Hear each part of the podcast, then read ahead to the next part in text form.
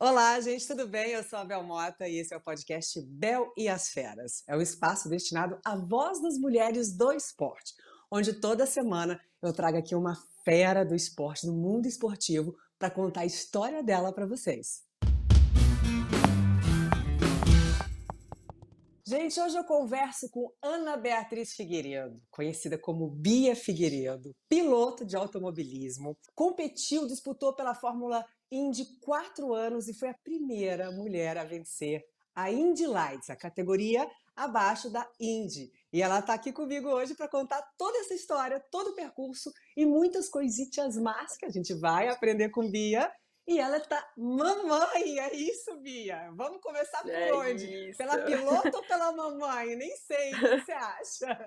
Muitas novidades, né, Bel? Obrigada aí pelo convite, prazer estar com você aí novamente. Saudade de nossas academias juntas, né? Tá difícil agora de ir com pois mamãe, é. esse frio, nessa pandemia, esse mundo louco. Estou aqui como piloto, como mamãe, como tudo. Só essa novidade aí de mamãe, que é bom demais. Você já passou por isso, você é mãe, né? Então é, é maravilhoso. E me fala uma coisa que eu sempre tive dúvida. A gente fala piloto ou pilota no feminino? Como é que é eu isso? cresci, eu cresci com a piloto. Aí a surgiu piloto. pilota como junto com o presidenta. Eu achei estranho, então eu sempre peço para as pessoas manterem a piloto, porque quando você coloca capacete é tudo meio igual, assim, né? E o pilota, às vezes, parece que é o verbo, pilotar. Eu achei meio estranho. Então, tá certo falar pilota, mas eu normalmente falo a piloto. Bom, já, a gente já dá essa informação, porque aqui na hora que eu te introduzi, eu falei piloto. Não falei nem A nem O. Sim, sim. e aí, agora, né, com essa pilote, pilote, agora tá mudando toda essa configuração de é, gênero não, também, né? Fica, tá confuso. Fica uma confusão. mas então, tanto faz, né? Então, tanto faz, é correto falar das duas maneiras. Se eu tivesse falado pilota, eu ia ficar quieta e, e deixar, porque tá certo também. Então vamos embora, olha só, vamos começar aqui um pouquinho contando para o pessoal que está ouvindo é, quem é a Bia, né? Como começou tudo isso lá atrás? Você começou com quantos anos? Por que decidiu assim, vou pilotar, né? Quero pilotar carro.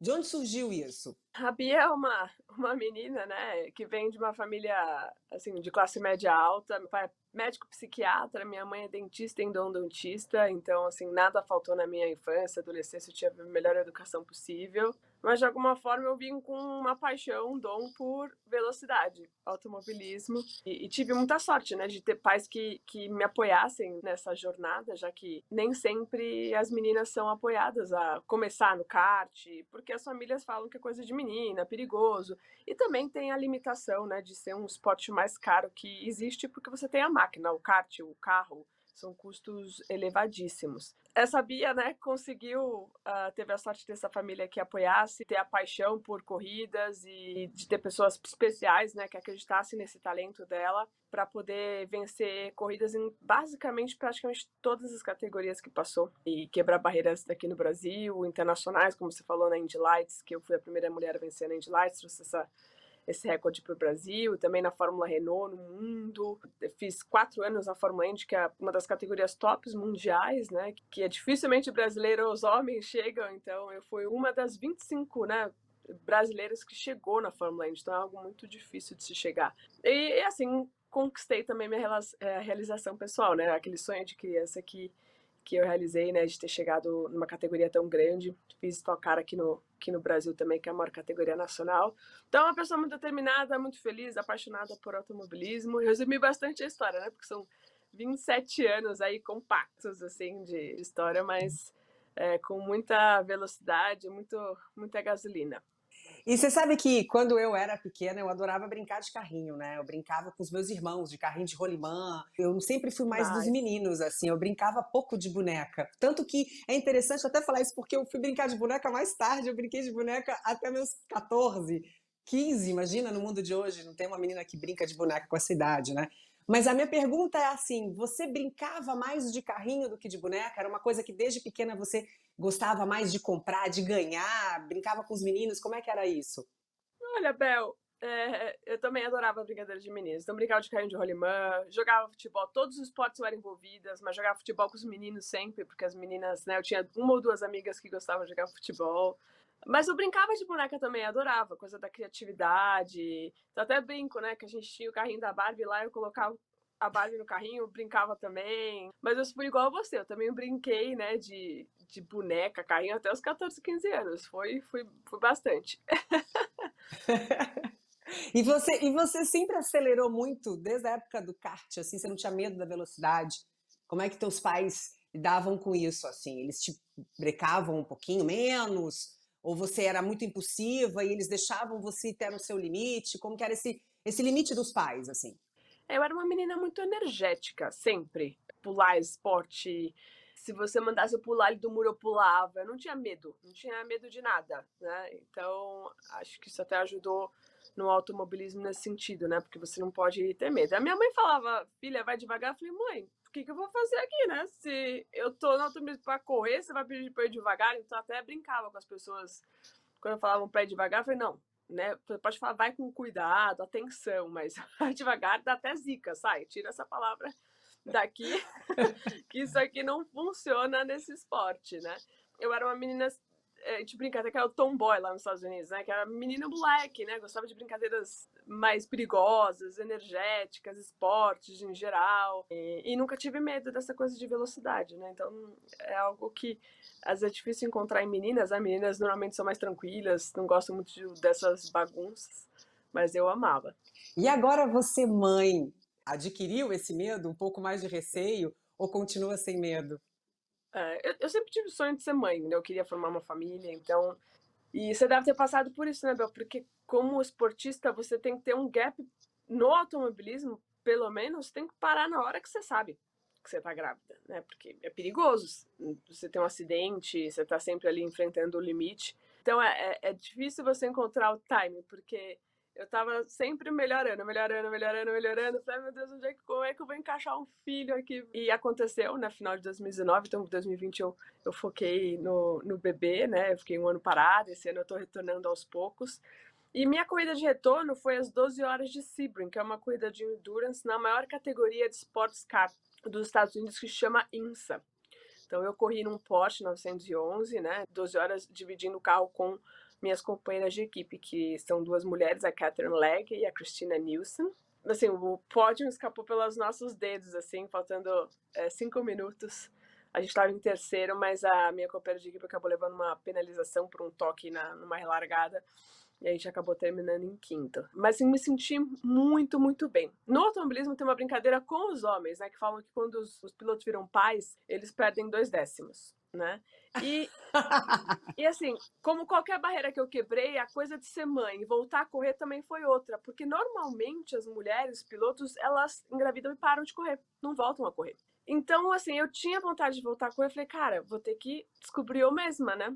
Aí vieram falar que esse homem é dois décimos, mulher deve ser um segundo, né? Aqueles absurdos. Eu falei, para com isso, eu vou ficar muito mais rápida, muito melhor, vou estar com saudade, vai ser demais. E, assim, eu me senti muito bem voltando.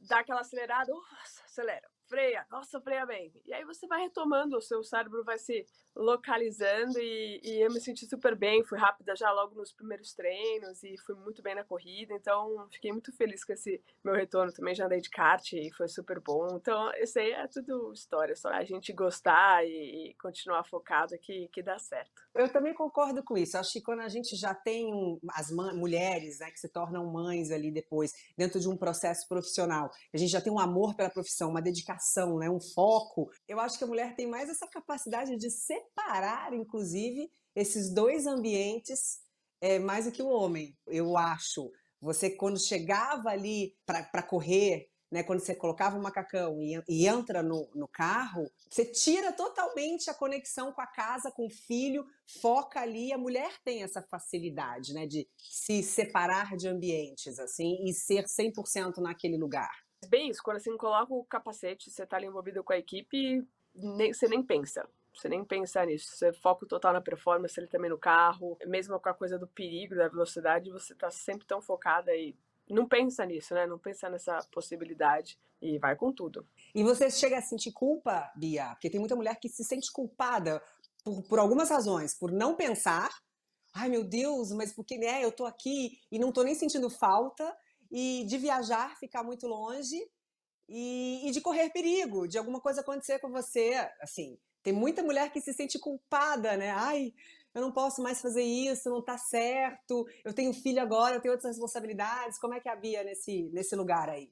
Olha, Bel, isso foi umas coisas que eu ouvi durante a gravidez de um grupo de mulheres empreendedoras, né? Que nasce uma mãe, nasce uma culpa. E eu odiei essa frase. Eu falei assim, que absurdo né? De jeito nenhum que eu não vou sentir culpa de nada. Eu vou ser a melhor mãe possível para o meu bebê, né? Tem pilotos que são pais também. Se acontecer alguma coisa com eles, tem a mãe.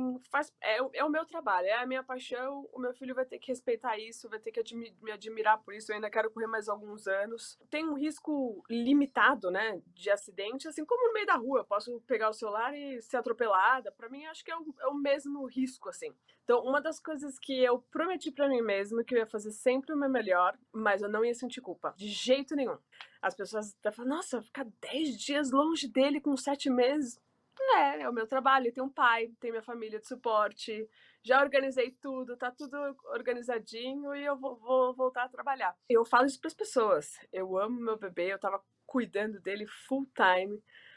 Mas você sair, dar um tempo, fazer seu trabalho por uns 10 dias, aquela coisa deu um alívio, deu um break em mim, assim, sabe? Eu voltei muito mais feliz, muito mais saudade, vontade de estar com ele. Então, acho que assim, uma mamãe feliz e realizada é muito melhor para o seu bebê, né? Então, não se limite, assim, né? Não é só você no mundo, sua obrigação. Você também tem que ter a sua vida, ter, continuar o seu trabalho, as suas realizações, independente de qualquer área que você esteja. E tira esse negócio de culpa aí de lado, faz sempre o seu melhor e pronto.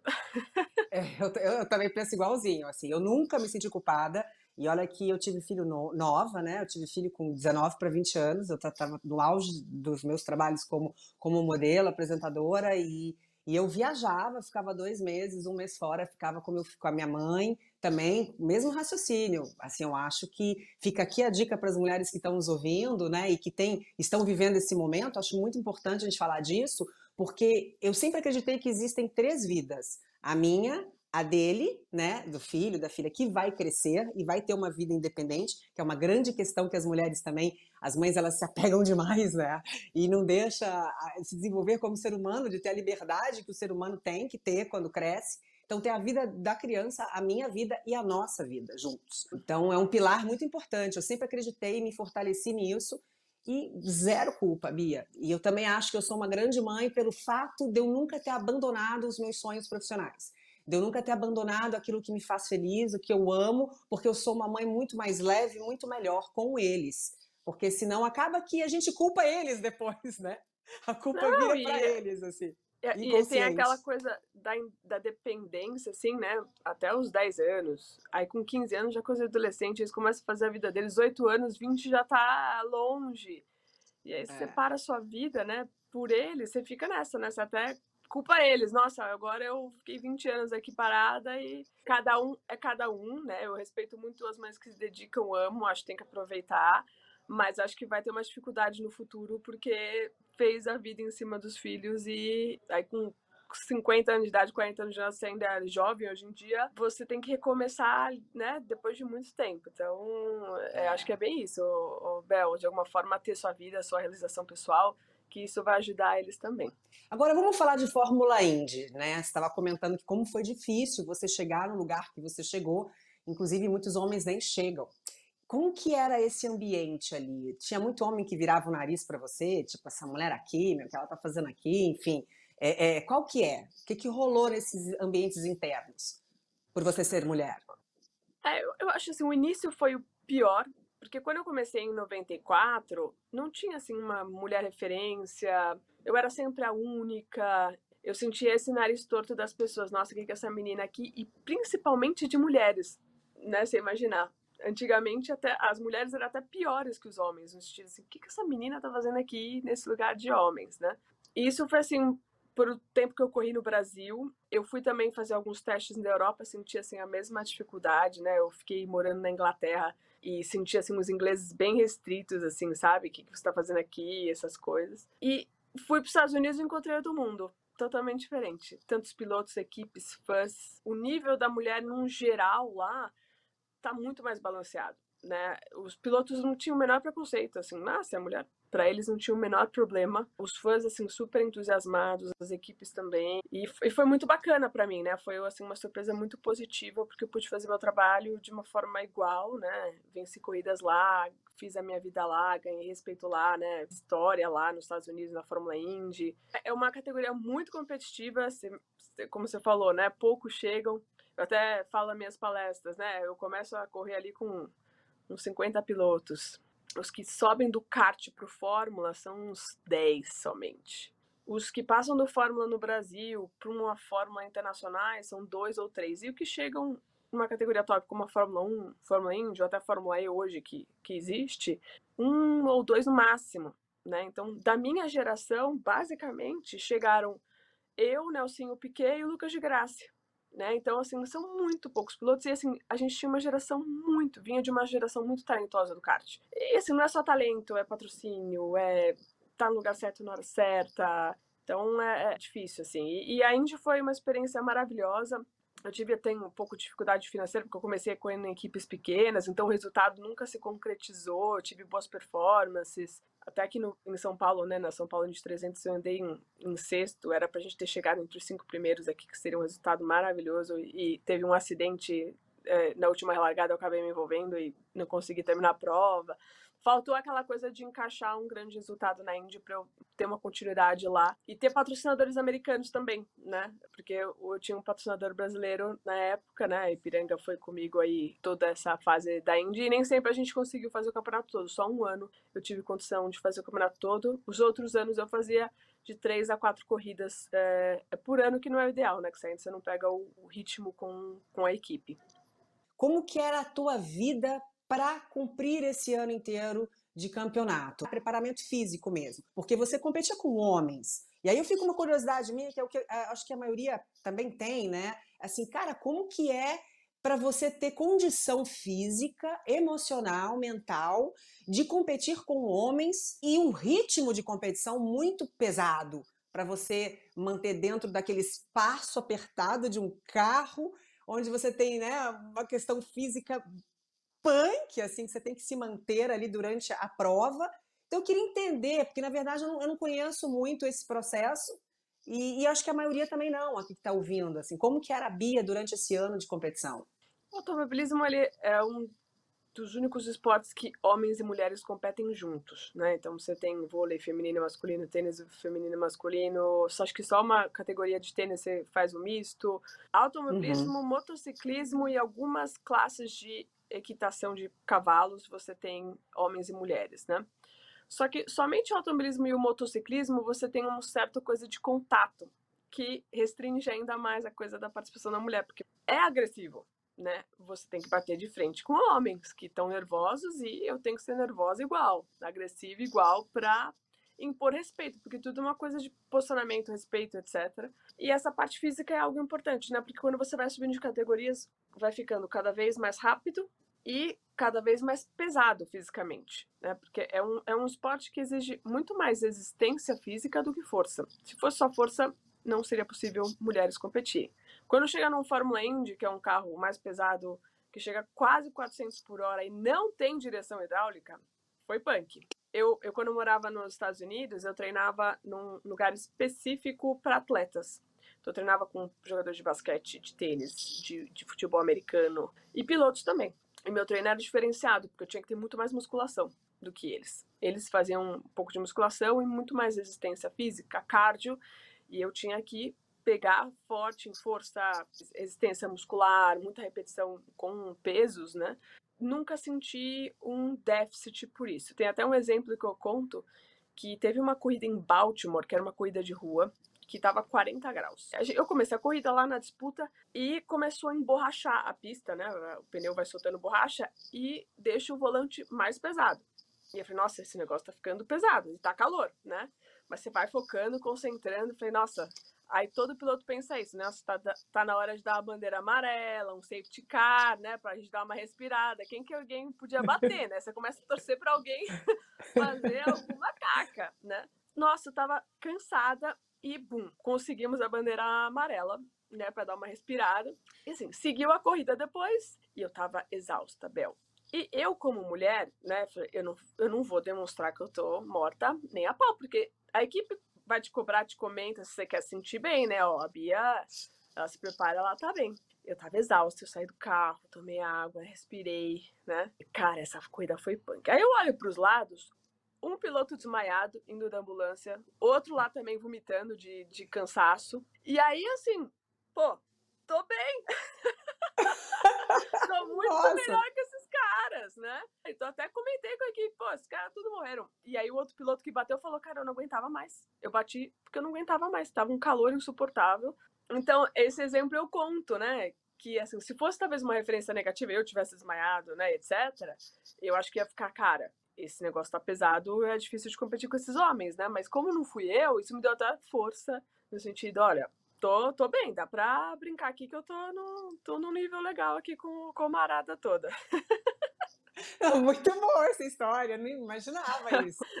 Você vê, você vê. E na estocar, assim, quando eu fui pra estocar, o volante tem direção hidráulica, já não é tão pesado, é muito calor, então é até mais, foi até assim mais fácil da coisa física, assim, sabe? Para mim, a Indy foi realmente o ápice de, de preparação, de força que eu tinha que ter. Eu era, nossa, tinha um braço muito grande, né? E, e, hoje já tá, já tô mais fininho porque não exige, não exige tanto. Após uma corrida dessa, como é que você ficava? Destruída? Quanto tempo você precisava de recuperação? Como é que teu corpo respondia a esse estímulo de estresse físico mesmo? Olha, é, basicamente assim, na Indy era, era muito focado nisso e a gente tinha até no ano que eu fiz completo, eram é muitas viagens, né? Então, fez a corrida, a corrida dura normalmente uma hora e meia. Né, então é bem desgastante. E você respeita seu corpo. Então, domingo vai descansar, relaxar, acorda a segunda hora que der, né? É um, é um dia normalmente assim de até de ressaca, né? Porque é um final de semana tão intenso, de tanto foco, compromissos, né? De busca pelo resultado. Você tem um desgaste físico e psicológico muito grande. Então, segunda-feira é aquele dia de você se reaver, já refazer a mala. Aí, terça, a gente brinca até assim que é o dia de, de já estar tá lavando as roupas, né? Às vezes até encontrar com a equipe à tarde ou quarta. E às vezes, muitas quinta já tem que estar tá no aeroporto para outra viagem, outra corrida. E agora tem categoria só para mulheres, né? Como é que tá isso? O que, que você pensa sobre isso? É W Series? Não é fórmula só para mulheres? A W Series surgiu em 2019 é uma iniciativa de alguns empresários europeus. Eu, eu, sou, eu sou a favor de qualquer iniciativa que incentive mulheres no automobilismo. Né? E eles fizeram um estudo que comprovava que mulheres iam até mais ou menos a Fórmula 3 e depois não conseguiam mais subir da Fórmula 3 para cima. Não chegavam numa Fórmula 2 ou não chegam na Fórmula 1. Então, eles tiveram essa ideia de fazer uma categoria só de mulheres. É, tem um carros mais ou menos como Fórmula 3, para tentar dar destaque para uma ou duas e tentar que elas cheguem na, na Fórmula 1. Ainda não se sabe se isso vai dar certo ou não. A Jamie Chadwick, que é uma inglesa que ganhou a primeira temporada, ela é piloto de teste da Williams, mas ainda não chegou a ser assim cogitada para correr, que é o objetivo principal, né? E, e para isso acontecer, realmente precisa ter uma mulher que esteja realmente preparada para competir, para brigar ali, porque vai ser muito cobrado. Mulher às vezes até brinca igual o japonês, né? Se comete um erro, tinha que ser mulher. Se é o japonês, tinha que ser japonês. As pessoas já comentam isso na hora. Então tem que é. chegar uma menina realmente muito bem preparada para fazer bem o trabalho, né? E, porque vai ser um exemplo, vai ser a comparação toda hora, né? Nesse sentido.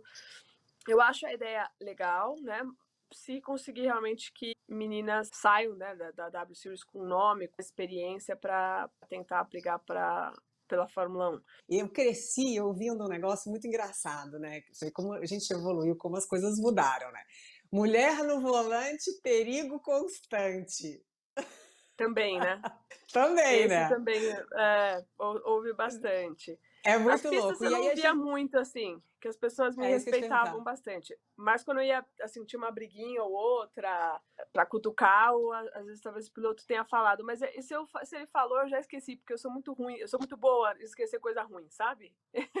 então eu relevo é, é, e, e, jogo e jogo pra frente. Mas com certeza tinha comentários, né? Quando eu errava, as pessoas deviam falar, eu tinha que ser mulher. Isso é básico. Você tinha que sempre fazer o melhor trabalho possível para não ter erros, assim, sabe? Porque sempre tem esse questionamento, infelizmente. E hoje a gente já tem estudos, né, Bel, que mulheres dirigem melhor que homens, o seguro é mais barato, porque a mulher, de alguma forma, ela tem o um negócio da direção como uma, uma ferramenta de vida, né? Ir para o trabalho, ir para escola, levar os filhos à escola, trabalhar. Eu dou aulas de curso de direção preventiva. Então a gente vai em pistas, né? Olha. Então faz exercícios para ensinar as pessoas a frear da forma correta, desviar de uma forma correta de um acidente, um incidente, uh, usar o freio ABS, né? Que as pessoas nem sabem usar muitas vezes e, enfim, tem treinamentos para isso. E é impressionante. A mulher ela é focada, quer fazer direitinho e sempre vai cautelosa, né? Um pouquinho mais. O homem não, já vai igual, já pegou o volante, está numa pista, já achou que é o Ayrton Senna, aí já roda, já passa do limite, aí eu tenho que brecar. Calma, você tá demais. Né? A mulher você tem que vai, vai que dá para ser mais agressiva. O homem você tem, cara, você tá passando do limite. É bem, é bem assim. E Bia, você já bateu o carro no trânsito? Já, já. Eu acho que eu bati o carro, que eu considero besteira minha uma vez, que foi na chuva parou do nada, eu freiei com a BS, tudo não deu jeito, eu acabei tocando no carro da frente, não foi nada grande, mas eu acho que eu bati umas duas ou três vezes fazendo manobra, estacionando, ré. Aí as pessoas, pô, Bia, falei, você bateu o carro, falei, gente, eu sou piloto, não sou manobrista, ré não é coisa de piloto, piloto manobra mal, a gente nunca para de ré, a gente para de frente, pit stop e vai. Então, assim, até o Emerson Pitfaldi fala, eu sou péssimo manobrista, porque a gente não tem esse costume de dar ré em nenhum lugar, né? Então eu já dei uns toques aí é, fazendo, estacionando, dando ré. Teve uma que foi uma besteira, né? Eu fui manobrar e não vi que tinha um poste desse lado aqui. Fui manobrar, quando eu olhei, bum! Dei de cara com o poste. Falei, cara, eu não vi esse poste, sabe? Destruí a porta do carro. Ai, meu Deus do céu. Não, então, e vamos falar, e vamos falar de trocar pneu também. Ah, lá vem você. Vamos lembrar da nossa experiência. Não, gente, Bel porque é o seguinte. aqui em casa gravar. Conta aí, Bel, conta aí. Não, mas muito bom. Primeiro que assim, eu, eu não sei nada de carro, né? Até preciso aprender com você algumas coisas. Se eu, olha, se der pau no meu carro, na estrada, na rua, tô ferrada, cara. Tem que ligar pro seguro, eu não sei fazer nada. Eu, não, eu abro o motor, eu não entendo. E, e eu, eu, me sinto um pouco aflita com relação a isso, que engraçado, né? Porque traz uma sensação de que eu não sou tão independente assim.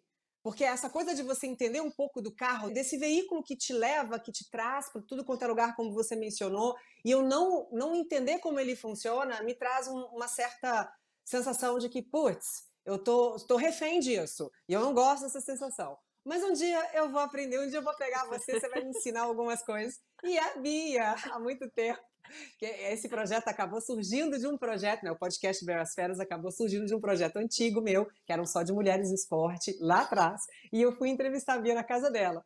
Aconteceram duas coisas muito engraçadas, assim, gente. A primeira, que ela foi me ensinar a trocar pneu. E aí, conta, Bia. E aí foi a coisa mais engraçada, porque eu aprendi errado. Gente, mas nem foi uma coisa, foi uma coisa muito besta física, assim, de você. A, o lado que você abre a garrafa, né? A Bel começou a montar, só que ela começou. Ela pegou lá a chave de roda e começou a virar pro lado errado. E assim, não abria, e eu também não me toquei que ela tava virando pro lado errado. Sabe quando você vai virar a Coca-Cola, você vira, ah, não, é desse lado, assim? E na hora eu me toquei, ela colocando peso, e eu também. Falei, o que a gente tá fazendo de errado, né? E os homens, tudo atrás da nossa cara vocês estão virando pro lado errado. Falei, nossa, Bel, foi mal, cara. Nem tchum, e ela nem tchum também tava, tava errado.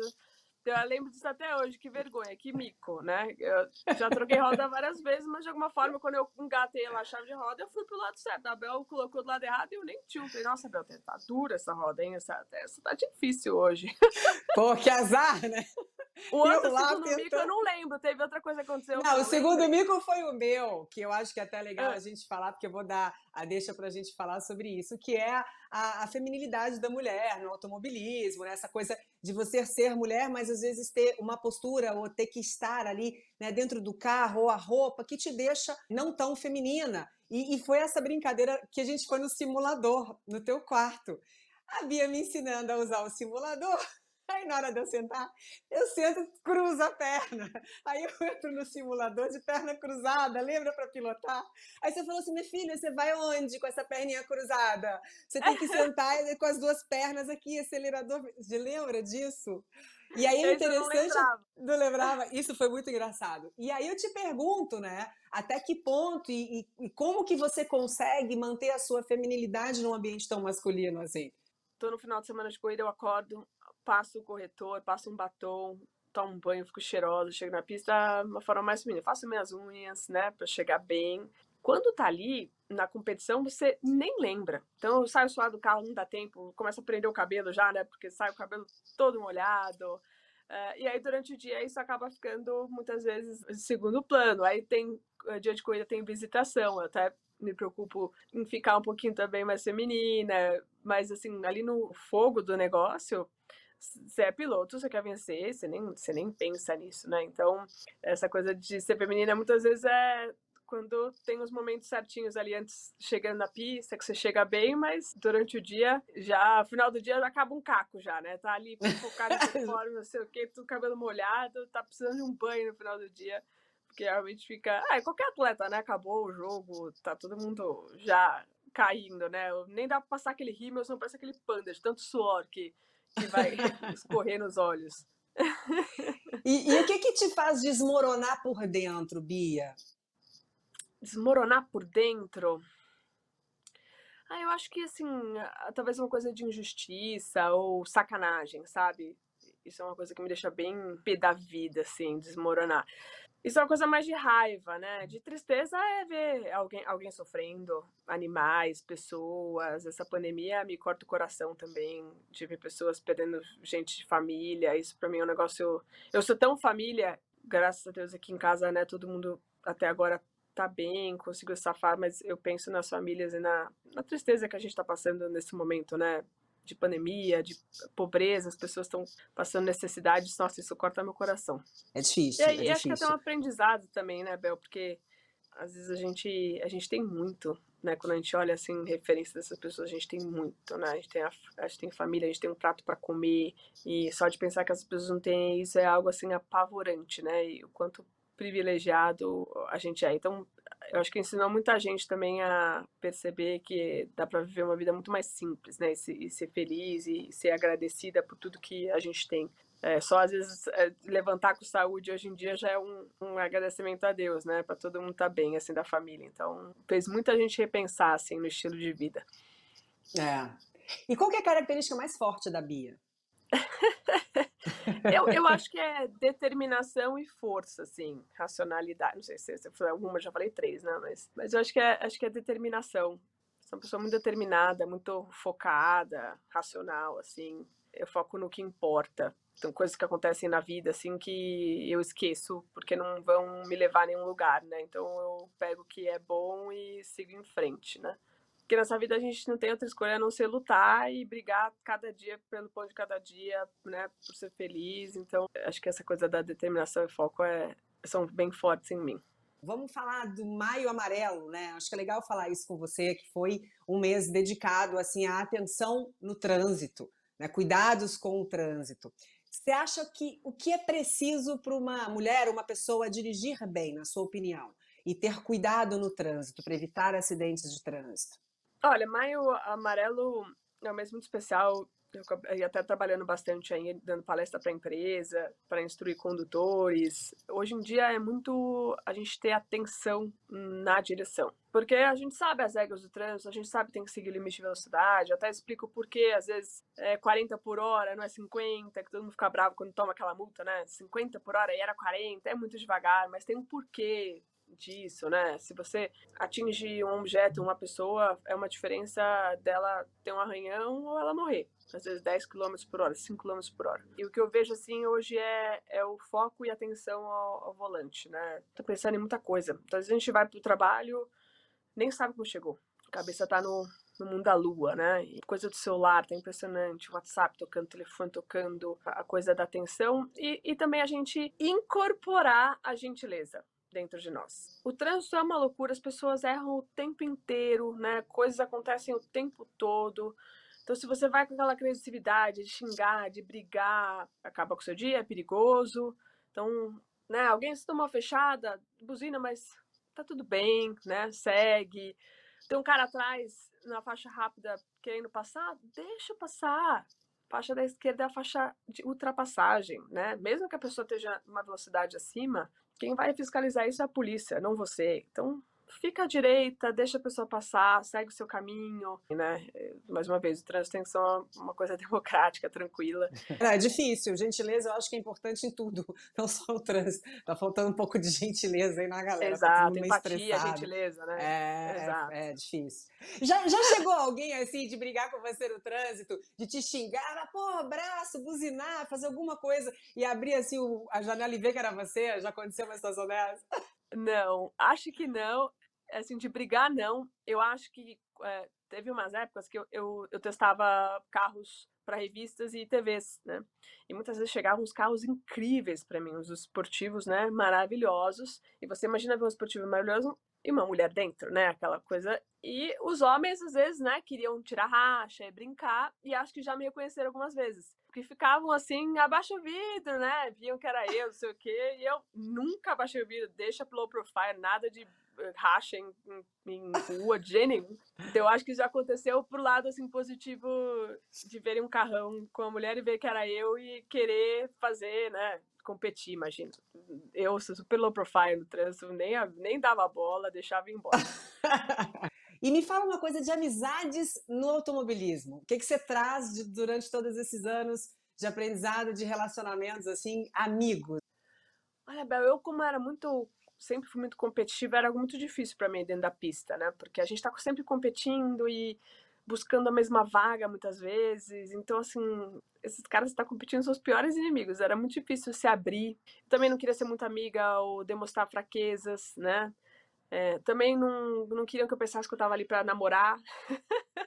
Mas depois de um tempo, com amadurecimento, você consegue separar isso um pouco melhor e fazer amizades que muitas vezes assim o seu companheiro de equipe você se dá muito bem, mas aí muda o ano seguinte você se distancia um pouco. Mas eu acho que assim o grande amigo assim que eu fiz de coração é, é o Rubinho Barrichello, que sempre me apoiou e uh, muito desde as categorias de base. Quando eu comecei a ganhar corrida na Fórmula Renault, ele me ligou da Europa, eu quase chorei, porque ele era meu ídolo, né, assim, receber uma ligação da Europa para falar parabéns que eu tinha ganhado a Fórmula Renault, cara, o Rubinho me ligou, eu me senti assim, o um máximo, tava na Ferrari, sabe, aquela coisa.